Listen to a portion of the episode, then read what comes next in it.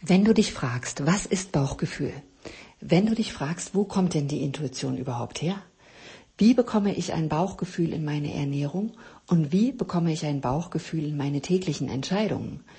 Wenn du dich fragst, wie wichtig ist dafür das Dopamin und das Serotonin? Und wenn du dich fragst, warum ist die Hauptproduktionsstätte für zwei der wichtigsten Hormone denn überhaupt im Darm? Wenn du dir klar machst, dass die Leitwölfe in Rudeln die sind, die einen Überschuss an Serotonin und Dopamin haben, dann weißt du, dass der Zugang dafür in unserem Darmsystem sein muss. Und wenn du dich jetzt fragst, wie komm, bekomme ich das aktiviert und wie groß ist der Einfluss meines Verhaltens und meiner Ernährung auf dieses Hormonsystem, dann bist du hier auf dem Pott mit Katharina, Episode 10 und 11. Ganz genau richtig. Hallo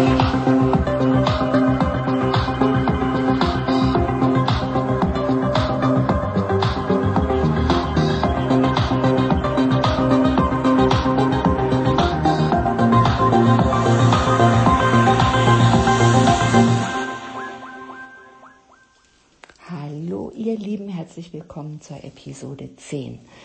Also äh, dieses Thema, was wir jetzt behandeln, wird also zwei Podcasts lang dauern, ist mir aber ein wichtiges Thema, hatte ich vorher auch schon erwähnt und ist auch ein wichtiges Thema für euch. Es geht um Bauchgefühl und äh, die somatischen Marker und äh, das damit in Verbindung stehende Dopamin. Ähm, wir sind, ich füge das nochmal zusammen äh, äh, und wiederhole euch jetzt nochmal kurz die fantastischen sieben, was wir ganz am Anfang hatten.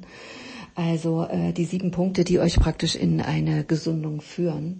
Das heißt, äh, der erste Punkt war Verantwortung für die Gesundung übernehmen. Also wenn ihr bis hier Podcast 10 gekommen seid, dann nehme ich doch mal an, dass ihr soweit schon gekommen seid und so sagt, okay, ich übernehme hier die Verantwortung. Ähm, in der radikalen Umstellung der Ernährung sind wir bereits und da seid ihr schon und erkennt eben auch schon, ähm, es hat einen Haufen mit Ernährung zu tun, aber es hat auch einen Haufen mit Verhalten während der Ernährung und um die Ernährung drumherum zu tun. Also ihr seht hier genau, das enterische Nervensystem ist Ernährung, ist aber auch ein Hormonsystem. Also inwieweit kriege ich dieses Hormonsystem aktiviert durch Ernährung, aber auch durch Verhalten. Und äh, hier seht ihr auch, also ich hatte am Anfang ähm, des Podcastes gesagt, ich werde euch hier keine Tabellen hinstellen und sagen, ja, das könnt ihr alle, äh, äh, so müsst ihr euch ernähren, weil dann packt ihr mir das in die rationale Seite und äh, ihr erkennt äh, das Entscheidende nicht. Und das Entscheidende ist eigentlich, was um die Ernährung drumherum passiert. Also wie kann ich mit der Ernährung äh, und mit dem Verhalten während des Essens und mit dem Verhalten, also zwischen diesen äh, zwischen den beiden äh, oder drei Nahrungsaufnahmen, also in der Verarbeitung, in den peristaltischen Wellen, wie kann ich Einfluss auf mein ganzes System und auf dieses Gehirn nehmen. Und da siehst du, wie groß diese, wie groß dieser Einfluss Ernährung ist, der sich eben nicht nur darauf äh, äh stützt, äh, äh, sich jetzt äh, diese Ernährungsform oder eine andere, sondern es ist ein ganz großes Wissen. Deshalb ist praktisch dieser, dieser Punkt zwei dieser fantastischen sieben, äh, diese radikale Umstellung der Ernährung ist eben nicht nur Essen, sondern sondern radikale Umstellung der Ernährung heißt eigentlich auch eine radikale äh, Umstellung vom Verhalten her. Und ähm, der Punkt, Punkt drei der Intuition folgen, ne? also äh, und, äh, und Punkt vier der positiven, die positive Emotion verstärken da sind wir jetzt praktisch dabei. Diese beiden Punkte, Intuition und positive Emotion verstärken, das sind jetzt eben praktisch, wir hatten das angefangen im letzten Podcast schon, dass wir diese alten Geschichten zurückgeben, was ja auch äh, mit positiven Emotionen in Verbindung steht, wenn wir die alten eben, die alten negativen immer äh, einfach zurückgeben und erkennen. Und äh, wir sind jetzt in, in, in der drei und der vier, also praktisch der Intuition zu folgen und die positiven Emotionen zu verstärken. Also äh, damit in Verbindung steht auch eine Verdrängung wirklich aufzugeben. Das wird dann praktisch praktisch nach dem Dopamin folgen. So ist so ein bisschen diese Entwicklung jetzt. Äh, aber die nächsten beiden sind wahnsinnig wichtige. Also sind wahnsinnig wichtige für, für jeden Einzelnen von uns und auch für diese Entwicklung, die du da draußen auf der Straße siehst. Also ähm, es ist halt faktisch so, dass all deine Erinnerungen, all dein Gelebtes und all deine Freunden, Freuden und all dein Leid und alles, was du praktisch mal gerochen hast, alles, was du gegessen hast, jedes Land, was du besucht hast und was weiß ich, in jedem, jeder Geruch im Taxi, in der U-Bahn, jede Musik, alles, alles, alles, alles wird in diesem Gehirn gespeichert. Und es wird irgendwie so, wird praktisch abgelegt äh, und überall sind so kleine äh, jetzt wollte ich gerade sagen, Posts, Posts sind ja heute was anderes, so kleine, weißt du, weißt du noch, wo diese kleinen gelben Zettel äh, Post-its hießen? Genau, die meine ich. Die ähm, mit so kleinen Vermerken, äh, die kleben überall darum und da steht irgendwie drauf, ja, das Ereignis war toll, das Ereignis war schlecht, äh, ja, Madeira fand ich scheiße, Thailand fand ich toll, Puh, Gomera war verlogen, also so werden deine Posts überall im Gehirn sind so kleine Zettel mit negativen Markern, aber auch mit positiven Markern. Und entweder hat praktisch dieser kleine gelbe Zettel Daumen hoch oder der hat eben Daumen runter. Daumen hoch heißt absolutes Wohlgefühl, das merkt sich das Gehirn. Und äh, Daumen runter eben, das müssen wir unbedingt vermeiden. Und so speichert das Gehirn das eben ab. Und unser Gehirn strebt immer nach dem Gefühl des Daumens hoch. Also immer, es will immer wieder dieses Gefühl haben und äh, es strebt immer nach dieser Situation, die dieses Gefühl auslöst. Äh, wenn wir eine Entscheidung äh, praktisch aufgrund eines Bauchgefühls treffen, greift das Gehirn ähnlich wie so eine praktisch Post-it-Suchmaschine auf seinen riesigen Fundus voller emotionaler Momente zurück. Also das sind somatische Marker. Und die sind die Grundlage für unsere Entscheidungen, diese kleinen gelben Zettelchen. Und äh, das Bauchgefühl äh, spiegelt äh, praktisch ein umfangreiches und natürlich zutiefst persönliches Wissen wider. Also so ein Wissensschatz, was, der, was das Gehirn hat. Und das Gehirn kennt dich ganz genau. Und äh, zu dem wir Zugang haben und dem wir eben auch vertrauen sollten. Also du musst deinem, deinem Gehirn mit deinen Erfahrungen und deinen Post-its trauen. Also äh, das ist dieses Bauchgefühl und diese Intuition ist dein bester Ratgeber. Also nicht der Rat eines Freundes oder der Rat eines Beraters oder der Rat eines Experten oder gar der Rat von sozialen Medien. Das ist nicht wichtig. Der Rat deines Gehirns, also deines Bauchgefühls und deiner Intuition. Das ist das, was hier an allererster Stelle steht für deine Entscheidung. Mit anderen Worten, äh, wir können uns praktisch so einen zeitraubenden Prozess von bewussten Abwägen aller möglichen positiven und negativen Folgen jeder einzelnen Entscheidung. Darauf kannst du verzichten. Wenn wir handeln müssen, sagt unser Gehirn voraus, welche Gefühle praktisch eine bestimmte Reaktion auslösen können oder eben auch auslösen wird. Dabei stützt es sich auf seine emotionalen Erinnerungen daran, was geschah, als wenn irgendwann im Leben mit anderen ähnlichen Situationen konfrontiert waren. Es weiß es wirklich in einer Zehntelsekunde. Da musst du gar nicht anfangen, drüber nachzudenken. Das Gehirn weiß es. Und dieser Prozess verhindert, dass wir Entscheidungen treffen, die wahrscheinlich unangenehme Gefühle auslösen werden. Zum Beispiel das Gefühl von Angst oder Schmerzen zu empfinden oder krank zu sein oder traurig zu sein und so weiter. Alles Mögliche. Gleichzeitig veranlasst äh, das aber auch zu Reaktionen, die mit Erinnerungen an Gefühle des Wohlbefindens, des Glücks, Zuneigung verbunden sind sind. Aber diese Prozesse ermöglichen äh, uns, äh, aber dieser Prozess ermöglicht uns äh, nur schnell, praktisch schneller Entscheidungen zu treffen. Ähm, und äh, er lässt uns praktisch schnell entscheiden. Also diese Bauchentscheidung kommt schnell. Also das ist immer die erste Entscheidung, die kommt. Du musst eine Situation also entscheiden und dann kommt dieses Bauchgefühl. Und es lässt dich in dieser Zehntelsekunde eben auch aus vergangenen äh, Lektionen profitieren. Also soweit kannst du gar nicht rationalisieren, wie, wie schnell das Gehirn eben schon weiß. Äh, wir hatten diese Lektion schon mal. Die weißt du gar nicht mehr, aber es kramt ja da wirklich äh, irgendein Post-it heraus, wo es wirklich weiß, oh Mist, diese Situation hatten wir schon mal. Und daher kommt, da kommt dieses praktisch Wohlgefühl, was du mit einer bestimmten Situation hast, oder auch äh, dieses Warnsystem, wo das Gehirn sagt, oh, raus aus der Nummer. Und äh, dieser komplexe neurobiologische Prozess, der, der, der, der das Gehirn im Endeffekt befähigt, anhand dieser riesigen Datenmengen, ja, die es äh, jeden Tag innerhalb von 24 Stunden, jeden Tag in Form von Darmempfindungen empfängt, ein subjektives Bauchgefühl zu entwickeln ist die Grundlage unserer subjektiven Erfahrung. Unser Gefühl im Moment des Aufwachens, wie fühlen wir uns nach einer leichten Mahlzeit, wie fühlen wir uns, wenn wir zu viel gegessen haben. Blumenkohl am Abend, verdammt, da haben wir doch schlecht geschlafen. Reisnudelsuppe, hm, da geht's uns immer fantastisch nachts. Süßes am Abend, oh no go, da haben wir doch irgendwie, sind wir aufgewacht und konnten nicht wieder einschlafen. Oder keine Ahnung, du gehst zu einem Essen und sagst, oh je, Herr Jemini, dieser Typ, den kannst du ja noch nie leiden, oh, lass uns bloß gehen. Es gilt heute als erwiesen, dass dieser stetige Strom von Informationen der Darmgehirnachse eine wichtige, wichtige, wichtige, wichtige Rolle bei der Entstehung des Bauchgefühls hat und dabei unsere Emotionen und unsere gesamten Emotionen beeinflusst. Und äh, Gefühle und Bauchgefühle sind sensorische Signale, die praktisch dieses äh, Sal Salienzsystem des Gehirns aktivieren. Und Salienz ist praktisch dieses Ausmaß, in dem etwas in unserer Umgebung unsere Aufmerksamkeit weckt oder eben auch fesseln kann, weil es wichtig ist. Dein Gehirn bemerkt sofort, das ist jetzt wichtig. Der Typ da stellt eine Gefahr für dich dar. Deine Aufmerksamkeit ist auf den gerichtet.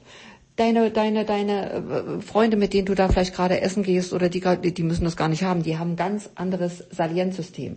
Und für den stellt das keine Gefahr dar. Aber für dich. Also achte darauf. Die Meinung eines anderen, wie die Situation jetzt ist, ist völlig wurscht. Es geht darum, dass du erkennst, wann, äh, wann ist ein Gefahrensystem praktisch da, wann äh, ist dein Bauchgefühl einfach negativ Wann hast du einen negativen Marker?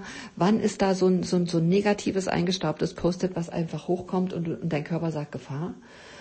Äh, und wann hast du ein Wohlbefinden? Und wir müssen einfach auf dieses Gefühl hören und wir können es einfach nicht rationalisieren. Es ist da. Der erste Schritt ist erstmal drauf zu hören. Was sagt mein Gehirn? Was hat diese praktisch Suchmaschine da gerade gecheckt. Du betrittst den Raum und dein Gehirn checkt sofort alle Beteiligten und alles, was sich darin befindet, um eine etwaige Gefahr auszuschließen. Oder eben auch keine Ahnung, du schaust in den Kühlschrank und deine Darmgehirnachse weiß genau, welches Lebensmittel benötigt wird, um Mangel auszugleichen, welches du lieber nicht essen solltest, weil es zu diesem Zeitpunkt einfach schwer verdaulich ist, eben weil es sich diese Erfahrung gemerkt hat. Es weiß das, auch wenn du dich nicht dran erinnerst, das Gehirn weiß es. Die Inselrinde im Gehirn kann diese somatischen Markerinformationen abrufen und tut es auch. Mit anderen Worten, unser Gehirn ruft wenn es eine Information braucht, die postet Suchmaschine ab und schaut sich an, wie es uns erging als wir lebhafte Emotionen fühlten und was uns zu unseren Reaktionen bewegte und es kann ganz alte, wirklich ganz, ganz alte Sachen, die du überhaupt nicht mehr in deinem Bewusstsein hast, kann es rausholen, um Abneigung, Glücksgefühle, Begehren auszulösen. Ja? Und wenn wir eine Emotion erfahren, braucht das Gehirn also kein Hier und Jetzt Empfindung wahrzunehmen, um zu beschreiben, was täglich im Körper vorgeht. Stattdessen reagiert es einfach auf das hervorgerufene, Hervorrufen eines Gefühls indem es eben auf diesen Fundus zurückgreift. Und das ist das Bauchgefühl und das ist Intuition. Und das ist was ganz Großartiges. Und das ist was ganz Großartiges, was wir eben bedienen müssen. Und, äh, und du brauchst also wirklich nicht beginnen mit deinen mageren paar Prozent Bewusstsein abzuwägen und Listen zu erstellen, was gut und was falsch ist. Und hier sind wir wieder an dem Punkt, wo ich, zu euch, wo ich immer zu euch sage, ich fange euch nicht an, irgendwelche Tabellen zu machen, sondern wir müssen gucken, dass wir praktisch diese ganze Intuition und äh, die, dieses ganze Bauchgefühl erstmal wieder aktivieren, bevor wir überhaupt Tabellen machen. Sonst ist die Gefahr, dass ihr das falsch ablegt. Und deshalb halte ich mich da die ganze Zeit immer so zurück mit, mit Tabellen, weil, wir, weil das praktisch jetzt erstmal der erste Schritt ist, praktisch diese Intuition, dieses Dopamin, dieses Serotonin, alles wieder zu aktivieren. Das ist der allerwichtigste und allererste Schritt. Also Überall auf der Welt benutzen Menschen ja für diese intuitiven Entscheidungen so ähnliche Ausdrücke. Also es kommt überall vor. Offenbar spielt keine Rolle, um welche Art von Entscheidung es geht. Ne? Es ist überall, äh, ob das äh, auch äh, ob in der, in der in der Politik, ob äh, persönliche oder berufliche Entscheidungen, ob man heiraten möchte ja, oder nicht welche Schule man besucht oder welches Haus man eben kaufen soll. Ja, auch Präsidenten fällen Entscheidungen, keine Ahnung, über Krieg und Frieden. Äh, Millionen, die Millionen Menschen betreffen letztlich aufgrund eines Bauchgefühls, ja, nachdem sie Berater angehört haben und Alternativen sorgfältig abgewogen haben. Also äh, das spielt immer wieder eine wichtige Rolle, aber da müssen wir auch erkennen, was ist Bauchgefühl? Wie fühlt sich das an? Es gibt auch Leute, die haben das überhaupt nicht. Also das äh, kommt dann noch im zweiten, äh, im zweiten Podcast, wenn dieses ganze Dopaminsystem verschüttet ist. Also wie kriege ich das, äh, wie kriege ich das wieder aktiviert? Jetzt bis hierhin gehe ich erstmal davon aus, dass ihr das Bauchgefühl habt, aber es nur nicht bedient und dann praktisch auch zu erkennen, wie wichtig es ist, darauf zu hören. Wir verstehen etwas sofort ohne rationales Denken oder logische Schlussfolgerungen. Wir merken, wenn was faul ist. Genauso wie wir spüren, wenn wir uns äh, mit einem Fremden sofort persönlich verbunden fühlen. Ne? Also es ist manchmal einfach sofort etwas da. Da ruft das Gehirn eine Post-it-Maschine ab und sagt, Mensch, wir hatten doch schon mal einen Freund, der war ähnlich und der ähnelt dem total und wir haben sofort ein super gutes Gefühl. Und das kann irgendein Mann an der Bushaltestelle sein, wo du denkst, ey, wow. Und äh, da, kann, da, da also da, das, das Gehirn weiß es sofort, der ist gut für uns. Und das Gehirn merkt sich einfach alles, um das abzurufen, äh, benötigen wir eben nur eins, und eins ganz gewiss, wir brauchen Vertrauen. Du musst dir und deiner Darmgehirnachse vertrauen, dass sie das alles weiß und für dich richtig entscheidet. Und das macht sie. Also nicht zu viel auf andere hören und somit glauben, dass dein Bauchgefühl und das von einer anderen Person deckungsgleich ist. Das kann es nicht sein. Muss es aber nicht. Kann es aber, ne? Es kann, es kann, es kann, eine Erfahrung kann auch ähnlich sein mit, mit der deiner Freundin. Aber es muss es nicht sein. Und äh, es sind deine Erfahrungen und es sind auch deine Entscheidungen. Und Harmonie ist nicht das ständig deckungsgleich zu machen. Harmonie wird entstehen, wenn jeder bei seinem Gefühl praktisch bleibt und bei seiner Entscheidung bleibt und, äh, und schaut, für alle Beteiligten, Beteiligten eben eine gangbare Lösung zu finden aber nicht, dass alle dasselbe denken oder das gleiche denken und dann irgendwie denken, oh ja, wir müssen jetzt ein ähnliches Gefühl haben. Das haben wir nicht. Wir haben ganz andere Erfahrungen. Manchmal sind die auch deckungsgleich und das ist auch schön. Aber ich glaube, äh, es ist wichtig und auch äh, ähm, äh, praktisch Freundschaften zu entwickeln, Freundschaften zu halten, Freundschaften praktisch aus Freundschaften Fruchtbares zu ziehen, ist nicht, dass wir irgendwie alle ähnlich denken, sondern das, das Wichtige ist irgendwie, dass wir alle doch anders sind, anders denken, aber bei unserer Entscheidung bleiben und zu schauen, wie, wie können wir das, wie können wir das hinbekommen und nicht unsere Entscheidung äh, der eines anderen anpassen. Das können wir nicht machen, sondern wirklich zu sagen, das ist meine Bauchentscheidung, bei der bleibe ich und die ist wichtig für mich. Äh, und jetzt ähm, kommen wir eben zu einer der wichtigsten Dinge, Bauchentscheidungen zu treffen. Bauchentscheidungen können und müssen nicht rational erklärt werden. Das ist auch was ganz Wichtiges. Wo, wo, was ich euch wirklich in eure Aufmerksamkeit rufen muss. Eine Bauchentscheidung ist deine Entscheidung. Und eine Bauchentscheidung ist eine Entscheidung, die diese, das Gehirn trifft, indem es alle Post-its auswertet.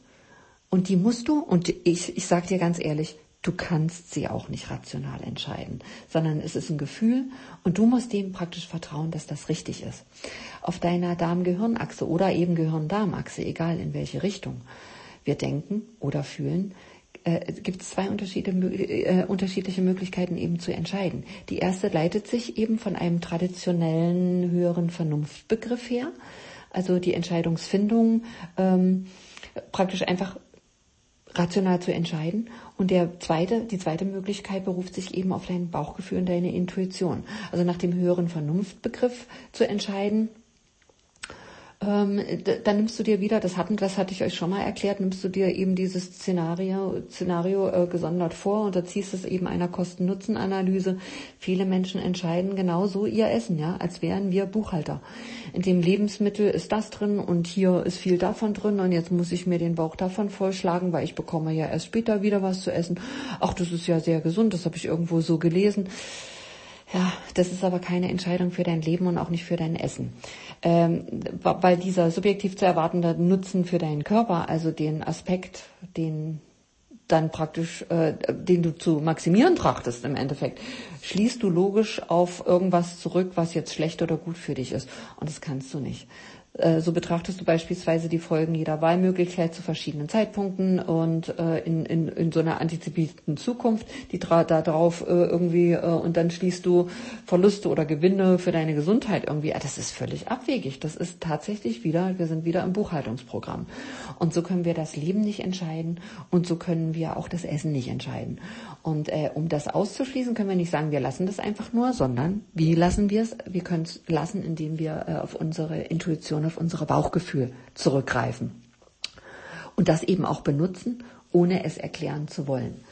Ähm, da praktisch äh, äh, und die meisten Probleme ja in, in, in Szenarien die äh, besitzen mehr als zwei Alternativen. Also ist so eine Analyse mit logischen Schritten die ist wirklich andere an alles andere als leicht ja. Und äh, dann fangen Leute an äh, praktisch ihr Essen zu erklären in mehreren Möglichkeiten in mehreren Schritten Begleitet werden diese Szenarien mit verbalen, also die kennt ihr alle, ewig dauernden Erzählfrequenzen, also die wichtig sind für die Fortsetzung dieses logischen Prozesses. Also das kann man, also dieses, diese rationalen Abhandlungen haben vor dem Essen, während des Essens, nach dem Essens überhaupt nichts zu suchen. Hört euch das nicht an. Somatische Marker nehmen uns das Denken nicht ab. Sie helfen uns beim Denken, indem sie eine gefährliche oder günstige Wahlmöglichkeit einfach ins rechte Licht drücken und äh, sie rasch aus allen weiteren Überlegungen ausklammern, damit du dir eben diese Erzählfrequenzen sparst. Und somit hör sie dir auch nicht von anderen an. Du kannst dir das Ganze als so ein automatisches System zur Bewertung von Vorhersagen vorstellen. Also das ist äh, außerordentlich verschiedene Reagieren deines Körpers in einer vorhersehbaren Zukunft äh, beurteilt wird. Ob dir das gefällt oder nicht, dein Gehirn weiß das.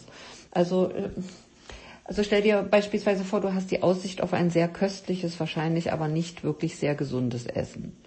Äh, so und in, inmitten äh, in Lokals äh, reden alle deine Freunde durcheinander und verschiedene Menschen bestellen. Der eine labert das und der andere lenkt dich hier ab und äh, äh, der andere erzählt, oh ja, keine Ahnung, die und die Bestandteile, was wir alles brauchen. Mein Gott, wie willst du da eine Entscheidung treffen? Dann ist da noch die Musik, da spielt eine Band, alle reden durcheinander.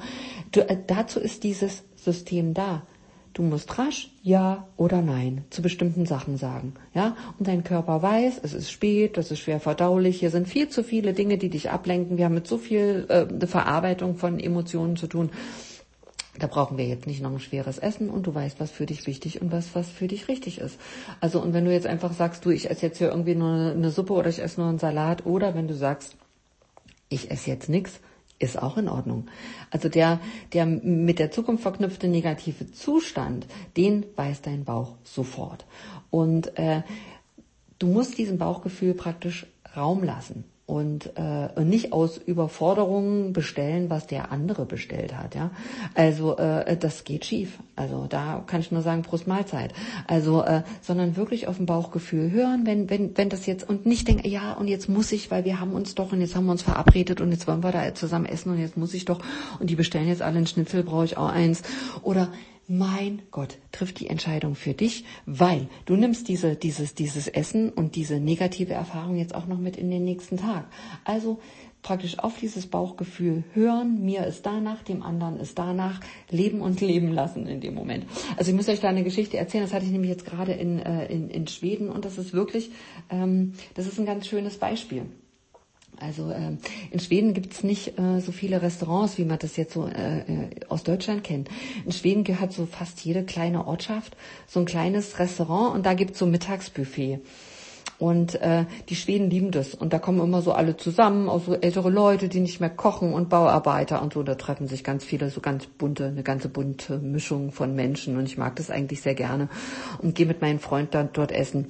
Und ähm, also du kannst eben Leute erleben und ich mag Buffet essen, weil ich da die freie Wahl habe. Ich sehe die Lebensmittel und brauche da nicht irgendwie irgendwie eine Kellnerin äh, äh, irgendwie äh, Löcher im Bauch fragen, ob da jetzt irgendwie äh, Gluten drin ist oder nicht und welches Dressing ist auf dem Salat. Hm, hm, das mag ich nicht. Also bei Buffet sehe ich das ja auch alles.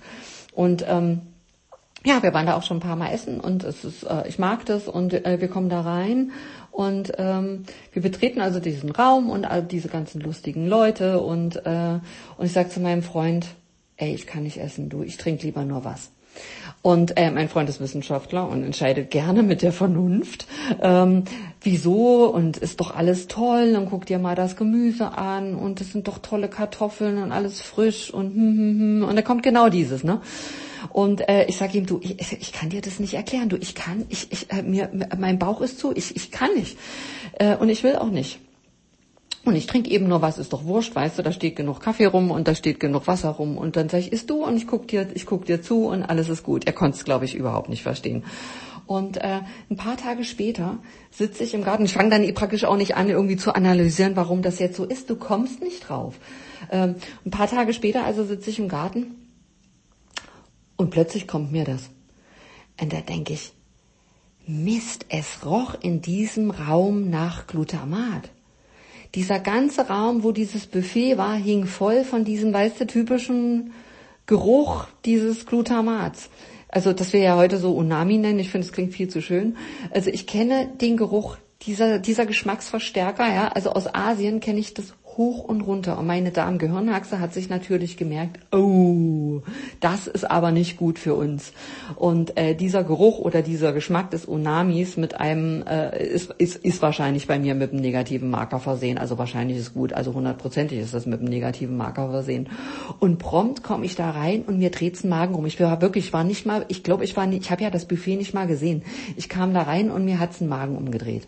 Und so genial funktioniert eben dieses Bauchgefühl. Wir müssen uns uns praktisch abgewöhnen, zu erklären oder erklären zu wollen, äh, warum das jetzt so ist.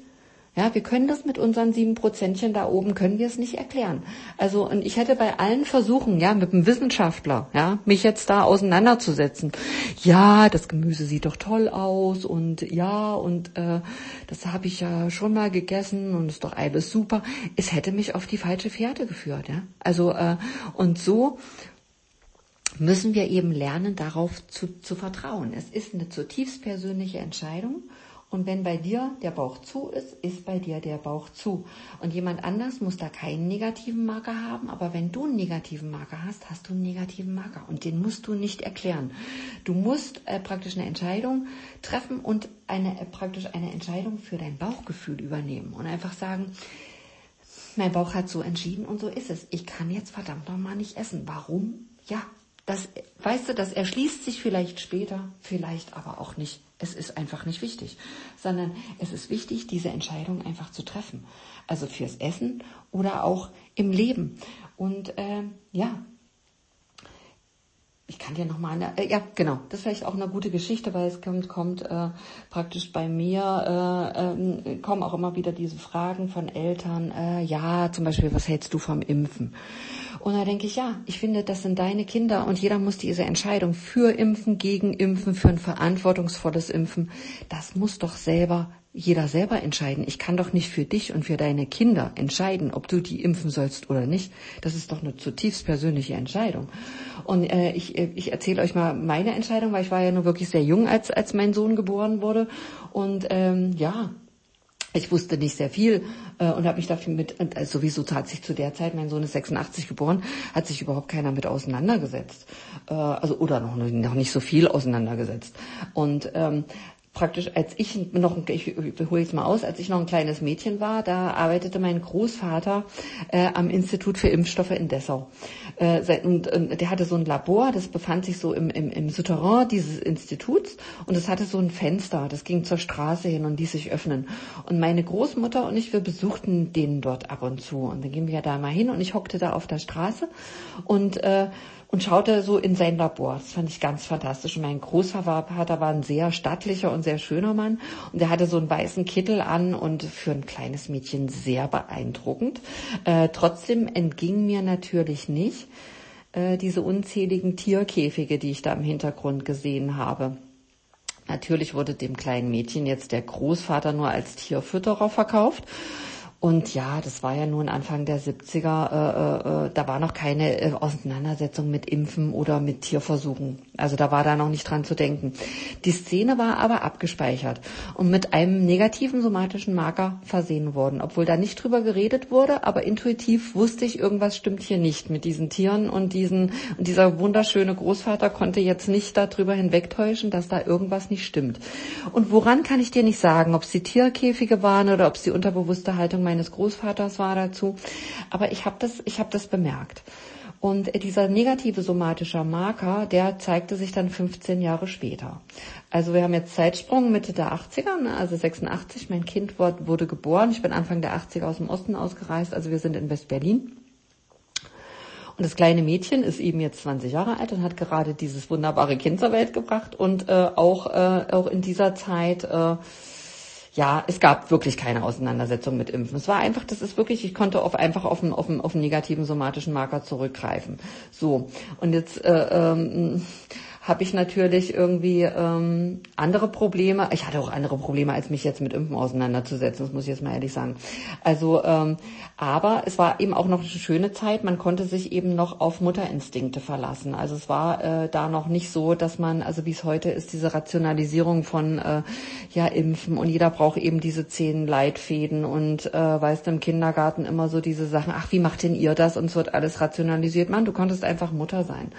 Und ähm, das ist eigentlich was sehr Schönes. Also dieses äh, einfach auf die äh, Mutterinstinkte hören und ähm, eben nicht alles nachlesen und mit anderen rational besprechen, die da auch in der Kita stehen. Also so kam ich eben mit diesem kleinen Zwerg eben zu dieser ersten Untersuchung, zu dieser Kinderärztin da um die Ecke und ähm, wie, wie auch heute immer noch nicht, wirst du nicht adäquat über Impfen aufgeklärt. Sowieso nicht, wenn da so eine 20-Jährige steht, müssen wir das ja nicht machen, müssen wir das ja nicht machen, aber es wird ja heute immer noch nicht gemacht. Also ich finde, Beratung sollte immer ergebnisoffen sein, ist sie aber eben nicht, wenn die Pharmaindustrie ihre Finger im Spiel hat, so.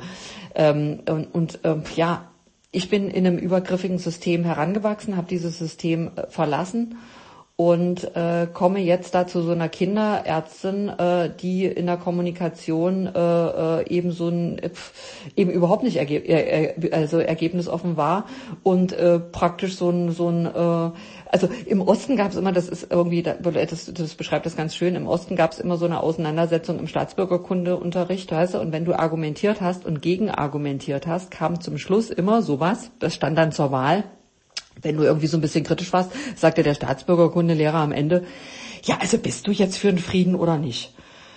Und ähm, ja, das hatte bei mir auch einen negativen Marker. Und dann komme ich zu dieser Ärztin, die praktisch eine Aufklärung machen soll und das, äh, das praktisch nicht ergebnisoffene dieser Situation war, ja, soll dein Kind nun gesund bleiben oder nicht? Also das war das jetzt praktisch, was die unter Impfaufklärung verstand. Und äh, ich hatte so einen absoluten negativen Marker auf dieses, diese Situation in diesem Institut für Impfstoffe in Dessau gesammelt. Dann eine, eine, eine, eine, äh, einen negativen Marker auf diese Art der Kommunikation, wo ich genau wusste, diese Art von Kommunikation haben nur Menschen, äh, die was zu verbergen haben. Und das ist irgendwas, hier stimmt irgendwas nicht in diesem Raum. Und es hat mich einfach dazu veranlasst, meinen kleinen Sohn zu schnappen. Und äh, ja, für, vielleicht für eine 20-Jährige äh, und zu dieser Zeit absolut zulässige Aussage zu treffen. Also ich habe nur gesagt, äh, ja, also ich weiß nicht, wenn alle Menschen eben durchgeimpft sind, also wo soll mich, wo soll sich denn denn mein Sohn dann überhaupt anstecken? Also das finde ich ja jetzt völlig abwegig und bin ich gegangen. Und zwar zu der Zeit ja auch, die waren alle durchgeimpft. Ich habe gedacht, nee, was soll denn das? Und irgendwie ähm, feiere ich echt noch heute diesen Mutterinstinkt, aber ich habe auf diese negativen Marker gehört, die ich dir heute jetzt so erkläre, weil ich weiß, äh, auf was ich zurückgreifen muss und ich habe ein paar Mal schon über diese über diese äh, Situation nachgedacht, warum ich die so entschieden habe. Aber im Moment musst du einfach nur dein Kind schnappen und gehen und das musst du auch keinem erklären. Also und zwar und, und und mein Sohn weiß das auch. Das ging ja noch jahrelang, dass sich keiner mit dem Impfen auseinandergesetzt hat, was aber eigentlich auch noch eine ganz eine, eine ganz gute Sache war, weil du da da äh, ganz gut, ähm, äh, weil du nicht so viel kontrolliert wurdest ne? und so nicht so viel darauf hingewiesen wurdest, ob du jetzt impfen sollst oder nicht. Für mich war es eine intuitive Entscheidung, die würde ich immer wieder so treffen und die habe ich ganz genau richtig getroffen. Mein Sohn ist jetzt 33 und der war noch nie im Leben krank. Also der hat sich gerne Knochen gebrochen, wenn er irgendwo runtergeflogen ist. Aber der war noch nie im Leben krank. Und das war meine ganz persönliche Entscheidung für mein Kind. Und die kann ich nicht für jemanden anders treffen. Und die kann auch niemand, äh, und das würde ich mir auch nicht anmaßen. Das sind Entscheidungen, die jeder für sich selber treffen muss. Und wie du in der Geschichte praktisch erkennst, entspringt eben eine intuitive Entscheidung einer sehr persönlichen und individuellen Erfahrung. Also und positive und negative Markierungen, die liegen oft ganz, ganz lange zurück. Und wenn mich nur jemand in der Situation gefragt hätte, wie machst du denn das mit dem Kind? Man muss es doch impfen und man muss das doch alles irgendwie hm, hm, hm, und da gibt es doch die Statistiken. Ich hätte das nicht rational erklären können. Aber zum Glück hatte ich eine Haltung, die hatte ich immer schon zu meinen Bauchentscheidungen und war mir sicher, dass, dass ich niemandem eine Erklärung abgeben muss, aber man kann es eben auch nicht. Und das, das, das ist wichtig, dass ihr das wisst. Ihr müsst das nicht. Es ist einfach eine Entscheidung treffen und äh, eben auch aus dem Unterbewusstsein, das sind deine Entscheidungen und äh, du musst gebührend darauf reagieren. und, ähm, äh, und wie in dem Fall eine, eine richtige Entscheidung für dein Kind zu treffen oder eben auch für dich selber. Eine Bauchentscheidung ist eine Bauchentscheidung. Und äh, oftmals erkennt man die Richtigkeit dieser äh, äh, Entscheidung eben erst Tage oder Wochen oder Jahre oder eben Jahrzehnte später oder eben auch gar nicht. Das ist auch nicht so wichtig. Also ähm, ich, ähm, äh, also das, und das sind Entscheidungen. Das ist jetzt das Impfen und ich habe das für andere Medikamente. Ich habe hier, äh, ähm, ich hatte euch glaube ich schon mal erzählt von dem kleinen Mädchen, was da in Leipzig von diesen fürchterlichen Neurologen so eine über so eine Überdosierung von Neuroleptika bekommen hat. Und in, im Endeffekt hat diese junge Mutter genau diese Entscheidung auch falsch getroffen. Da sitzt ein Neurologe vor dir, rationalisiert, warum jetzt das Kind diese Neuroleptika nehmen muss. Und ihr Mann, der auch zur Rationalisierung neigt, ähm, erklärt ihr, warum dieses Kind jetzt die Neuroleptika nehmen muss. Und sie hat einfach nur das Gefühl, ich muss raus aus dieser Situation, macht es nicht und versucht, ihre Intuition, ihre Muttergefühle zu erklären. Da so einer wortgewandten Koryphäe und dann ihrem, ihrem Mann, der praktisch die wortgewandte Koryphäe noch unterstützt. Wie willst denn du das schaffen? Es ist dein Kind und es ist dein Mutterinstinkt. Nimm dein Kind und geh. Und dazu, das, und das müssen wir verstehen. Das musst du keinem erklären. Diese ganzen Erkrankungen, die das Kind nachher hatte, dieses Kind ist fast gestorben an diesen Neuroleptika. Das hätte alles nicht sein müssen, wenn die Mutter praktisch äh, gewusst hätte, dass das höchste Gut ist dieses Bauchgefühl. Das höchste Gut ist dein Mutterinstinkt. Nicht, ob du dich da verbal mit so einem Typen da auseinandersetzen kannst. Nein, das ist nicht wichtig. Sondern wichtig ist, du bist ein Leitwolf. Du machst das und du rettest jetzt dein Kind. Und das ist ganz wichtig. Das ist in kleinen Entscheidungen wichtig für dein Essen und es ist in großen Entscheidungen wichtig. Wichtig ist mir, dass du weißt, eine Bauchentscheidung muss nicht erklärt werden. Und äh, dann gibt's noch, ist noch was Wichtiges, was ich jetzt irgendwie nur kurz anschneiden will. Also äh, es ist eben erstmal wichtig, diese Bauchentscheidung zu erkennen, also dieses Gefühl, was in einer Zehntelsekunde kommt. Ähm, ich sage euch wirklich, ich mache mein ganzes Leben so. Ich gehe so einkaufen, ich äh, äh, äh, treffe Entscheidungen, wo ich hinfliege, wo ich nicht hinfliege. Ich sehe ein Foto und zack, ich habe ein gutes Gefühl, mache ich, dann kommt irgendjemand, ja, hat denn das Hotel dann da auch eine Waschmaschine oder WLAN? Mein Gott, da setze ich mich gar nicht mit auseinander. Mein Bauchgefühl war gut und dann hat es das und wenn ich es dann checke, hat es natürlich. Aber es interessiert mich in dem Moment nicht. Diese ganzen rationalen Abwägungen mache ich nicht. Und äh, dann musst du eben gucken, dass du eben dieses Bauchgefühl auch nicht verdrängst. Also das machen wir mit Verdrängung. Also das ist eine ganz gefährliche Sache. Also Verdrängung ist noch ein gesondertes Thema. Das machen wir später nochmal. Aber trotzdem ist es praktisch ähm, eine Verdrängung ist ja auch das Abschalten von Intuition und Bauchgefühl. Ne? Und das wird irgendwann zum Selbstläufer. Wenn du das immer wegdrängst und überspielst, ne? dann ist ja die Situation, die du dann hast, die triffst du ja auch nicht äh, aufgrund eines Bauchgefühls, sondern es ist ja dann im Endeffekt ohne Gefühl ist es wie eine Bildbeschreibung, was du dann machst. Ja? Also ähm, entweder äh, rationalisierst du das oder du machst es wie eine Bildbeschreibung. Und dann sind wir wieder in diesem, mach das ja alles schön, ja Bildbeschreibung, weißt du. Da hast du in der Schule, hast du da eine 1 plus bekommen für. Aber jetzt nicht mehr im Leben. Du kannst Situationen nicht an Bildbeschreibungen entscheiden, sondern wirklich auf dieses Gefühl hören und darauf reagieren. Du musst niemandem was beschreiben, sondern du musst eine Klarheit ins Essen, eine Klarheit ins Bauchgefühl. Eine Bauchentscheidung ist wirklich dieses warme Gefühl, das sofort und ganz schnell anspringt. Ignoriere das nicht. Und Bauchgefühl ist auch eine Warnung, die ganz schnell anspringt, wenn etwas nicht gut für dich ist. Viele Menschen bemerken das Gefühl, stellen es aber beiseite und fangen an, dann zu rationalisieren. Mach das nicht. Nimm eine Haltung für deine Intuition und deine Bauchentscheidung ein und äh, lass dich von niemanden in die rationale Erklärung zwingen. Eine rationale Analyse einer Bauchentscheidung ist völlig absurd. Die kann richtig sein, kann aber falsch sein. Und da wir mit unseren Magen, mageren 7% Bewusstsein dieses ganze, diese ganzen Posts, die wir da, diese Post-its, die wir da nicht erfassen können, die können wir nicht erfassen. Die Wahrscheinlichkeit, dass die Erklärung eben auch falsch ist, die ist sehr groß. Deshalb schenk dir das. Ich kann es dir aus Erfahrung nur sagen, wenn du zu den, zu, zu dem Erklärungserwartenden irgendwas sagen willst, das, kann, das kannst du dir sparen. Das, das, das, das kann, äh, es reicht, wenn, wenn man wirklich erklärt, du, das war eine Bauchentscheidung. Und ich sag dir, ich mache das immer nur. Glaub mir, ist die beste Entscheidung. Wirklich zu sagen, irgendjemand erwartet eine Erklärung, warum du das, wie ich es dir eben in Schweden äh, erzählt habe, mit diesem einfach zu sagen, du, ist jetzt eine Bauchentscheidung, mir ist jetzt danach so und ich kann es dir sagen. Egal wer es ist, jeder lächelt dann und sagt, ja, verstehe ich.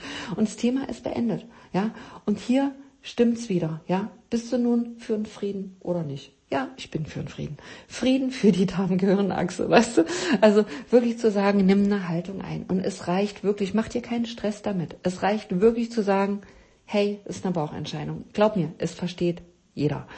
Denn es passiert jetzt noch was ganz Entscheidendes und da kommen wir nachher jetzt schon in die Überleitung auch zum nächsten Podcast. Ähm, das ist was ganz Wichtiges, weil nicht umsonst kommt der größte Anteil des Dopamins, also fast das gesamte Dopamin aus dem enterischen Nervensystem, also aus der Darmgehirnachse. Und dort müssen wir es auch wieder aktivieren. Das heißt, die erste Maßnahme ist, eine Bauchentscheidung zu treffen. Denn Bauchentscheidungen, intuitive Entscheidungen führen zur Ausschüttung von Dopamin.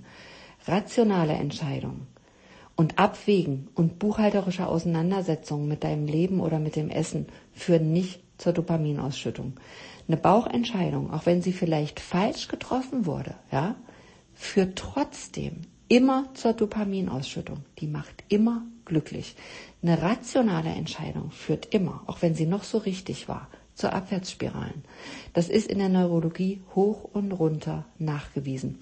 Eine rationale führt auch im Nachgang immer zu negativen Gefühlen, weil nochmal gecheckt wird, war es denn jetzt auch richtig, habe ich das richtig getroffen, war es richtig, hätte ich vielleicht doch anders entscheiden müssen, hätte, hätte Fahrradkette. Also mit einer rationalen Entscheidung wird man niemals glücklich sein. Und keine Dopamindrüse wird aktiviert. Niemals. Das ist alles hoch und runter getestet und ausgewertet. Und eine intuitive Entscheidung führt schon bei der Entscheidung itself zur Dopaminausschüttung. Also Warte mal, gehe ich mal, entscheide mein ganzes Leben so, was, was er, ah, ja, das ist ein gutes Beispiel für euch, ja, was auch mit euch zu tun hat. Ich habe euch doch im ersten Podcast erzählt, dass ich ein Mikrofon bestellt habe für meine Podcasts. Ja, das habe ich euch im ersten Podcast erzählt. Jetzt sind wir schon bei 10 und 11. Du glaubst doch wohl nicht, dass es DHL geschafft hat, mir dieses Podcast-Mikrofon jetzt über den Sommer zuzustellen. so, und meine Entscheidung, praktisch ein Mikrofon zu bestellen, war folgende. Ich check im Netz natürlich erstmal die Mikrofone, dachte ich, ja, das ist gut für mich. Das bestelle ich. Jetzt habe ich dieses Mikrofon bestellt. Wie bestellt denn hier Miss, äh, Miss Emotional ein Mikrofon? Sie guckt im Netz, wer hat dieses Mikrofon, was ich, was ich gerne haben möchte und was sehe ich? Musikhaus Korn in Leipzig hat dieses wunderbare Mikrofon. So, das kleine Katherinchen hat ja irgendwann mal in ihrem Teenie-Alter ähm, viele Freunde und Verehrer gehabt. Also und ähm, und die fand es immer toll, wenn die Klavier spielten. Und ich hatte einen Verehrer, äh, der mir immer Klavier vorgespielt hat. Ich habe auch jetzt so einen wunderbaren Wissenschaftler, der Klavier spielt. Ich finde das einfach wahnsinnig fantastisch. Ich finde so äh, denkende äh, äh, Klavierspieler finde ich einfach fantastisch.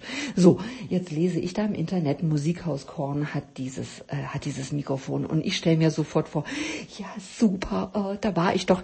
Es finally stellte sich raus, es war nicht Musikhaus Korn, aber ich stellte mir das das eben vor. Und so habe ich die Entscheidung getroffen, das da zu bestellen und dachte, oh ja, da war ich ja schon in meinem Teenie-Alter und da habe ich mit meinen Freunden gesessen und die haben mir Musik äh, vorgespielt. Und so bestelle ich natürlich dieses Mikrofon. Und alles Dopamin war aktiviert schon mit dem Bestellen dieses Mikrofons, ja. Verdammte, ja, aber wirklich, es kam nicht an es wurde, äh, ich bin ja immer viel auf Reisen, also man hatte Zeit, mir das drei Wochen lang in Mallorca zuzustellen. Dann ging es wieder zurück, weil man irgendwie äh, irgendein Postamt nicht gefunden hat. Dann ging es wieder zurück nach Leipzig. So, dann ging es wieder irgendwie, dann schickten die das erneut. Dann war ich in Schweden, da war ich dann auch vier Wochen, aber glaubt man nicht, dass die RHL das äh, hingekriegt hat, es irgendwie in vier Wochen dahin zu schicken. Dann ging es wieder zurück. Also äh, frag mich, ist es immer noch nicht da? Jetzt äh, äh, kriege ich im September eine Patientin, die aus Leipzig kommt, die geht jetzt in dieses Musik Musikhaus Korn, holt dieses Mikrofon dort ab und äh, bringt mir das dann hier mit nach Mallorca, weil äh, ich dachte so, es reicht jetzt. So, aber was, was du jetzt siehst, jetzt kannst du, kannst du im Endeffekt sagen, die Entscheidung war jetzt vielleicht nicht richtig, aber sie war richtig, weil jedes Mal, wenn ich an dieses Mikrofon denke, denke ich an dieses Musikhaus Korn und denke, ja, du kannst jetzt sagen, die Entscheidung war richtig, aber sie führt jedes Mal, wenn ich drüber nachdenke, zur Dopaminausschüttung. Ich bin so glücklich mit meinem, mit meinem Podcast-Telefon. Ich hab's, äh, äh Telefon, Entschuldigung, mit meinem Podcast-Mikrofon, obwohl ich das überhaupt noch nicht habe. Und das ist so ein schönes Beispiel für richtig oder falsch. Jetzt sehe ich eben sofort die, das Dopamin. Aber zum Beispiel, wir hatten eine andere Entscheidung, das ist vielleicht auch nochmal ganz wichtig, dass ich dir das erklär, erzähle. Ähm, das ist, ähm, wir hatten eine Gruppe, äh, ähm, die sollte in Afrika stattfinden. Das heißt, ich hatte ja einmal eine, eine Gruppe in Kenia, da kamen ganz viele Teilnehmer aus Namibia und aus Südafrika und äh, dann fand äh, praktisch diese Gruppe in, in, in Afrika äh, statt. Äh, äh, also diese, diese, diese Challenge äh, fand in Afrika statt. Und danach hatte ich eine Gruppe, wo ein paar Teilnehmer waren, die sagten, oh Mensch, Kenia ist doch toll, wollen wir das nicht in, in Kenia machen? Dann haben wir irgendwie so kurz so eine Entscheidung getroffen und gesagt, Mensch, klar, ob wir das jetzt in Mallorca oder in Kenia machen, können wir ja nochmal in Kenia machen, war super. So wurde eigentlich die Entscheidung getroffen, war dann so. Und da war ein junger Mann auch dabei, der sagte, der schrieb mir damals und sagte, ich brauche Hilfe. Also wenn, wenn ich so einen Notfall, ich habe ja immer in meinen Gruppen irgendwie Plätze für Notfallpatienten muss ich auch haben. Wo man einfach sagt, ich kann ja nicht zu, zu Patienten sagen, ah, du bist ein Notfall, dann komm mal irgendwie nächstes Frühjahr, sondern ich habe ja immer so Plätze, wo man, äh, wo ich sage, okay, das ist ein Notfall, da müssen wir schnell reagieren. Und ähm, ja, der sagt, du, ich brauche den nächsten Platz bei dir, egal wo das ist. Und dann habe ich gesagt, du, äh, nächster Platz ist Kenia. Und dann hat er gesagt, ist egal, komme ich hin. Und dann wurde, äh, gestaltete sich das aber so, dass praktisch in dieser Gruppe eine Familie war, ähm, die ein Kind hatte, Katten, der war fünf Jahre alt und der hatte Nierensteine. Und ich dachte, Scheiße, die wollen zwar nach Kenia kommen, aber ich möchte das eigentlich nicht, dass so ein fünfjähriges Kind mit Nierensteine so einen langen Flug macht. Also, ähm, und die kommen aus Monaco, das heißt, die würden, hätten einen Flug von einer Stunde irgendwie von Monaco äh, nach Mallorca. Und ich habe gedacht, nee, das kann ich nicht machen. Das habe ich wirklich aus dem Bauch entschieden, habe gedacht, nee. Und dann habe ich die andere Teilnehmerin, die die Ausbildung bei mir macht, gefragt, habe ich gesagt, Mensch, Eva, hast du den Flug schon gebucht? Ähm, was hältst du davon, wenn wir das jetzt doch in Mallorca machen? Sagt die, nee, überhaupt kein Problem. Ich finde es eh doof, so zu fliegen. Ich sag, komm, dann, äh, dann, dann, dann wandeln wir das jetzt alles sch äh, schnell um und, äh, äh und verlegen das äh, jetzt nach Mallorca. Das habe ich wirklich aus dem Bauch, äh, weil diese, die, die, die ganze Konstellation war einfach so, dass ich dachte, äh, nee, lass uns das nicht machen. So, der Einzige, der ein Problem hat, war dieser junge Mann, der eigentlich die, die nächste Kur haben wollte, egal wo sie jetzt stattfindet. Und dann habe ich zu ihm gesagt, äh, habe ich ihm geschrieben, habe gesagt, du, wir müssen das jetzt irgendwie äh, um, äh, wir müssen es ummoddeln. Äh, es ist einfach, äh, wir, habe ihm das erklärt mit dem Kind und den Nierensteinen. Ich habe es halt rational versucht herzuleiten, das negative Gefühl, was ich da eben hatte. Und es ist auch ein sehr autistischer Patient. Ich musste da jetzt irgendwelche äh, Erklärungen finden. Und es geht ja auch nicht, ich kann ja auch nicht zu Patienten immer nur sagen, das ist mein Bauchgefühl. Also ich habe jetzt mal hergeleitet, also die, die ganzen äh, Dinge, die damit zu tun hatten. Aber ich wusste, da muss noch was anderes sein, weil einfach mein Bauchgefühl mega schlecht war.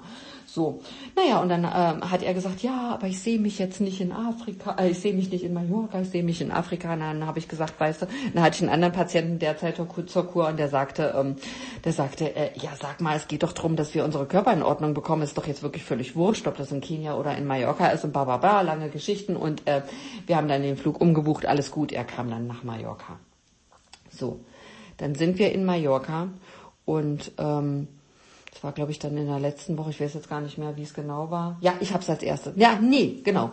Ich habe es als erstes gesehen. Ich habe irgendwie meine Mails gecheckt und sah, es ist eine Ethiopian Airlines Maschine von Äthiopien nach, also von Addis Abeba nach Kenia abgestürzt.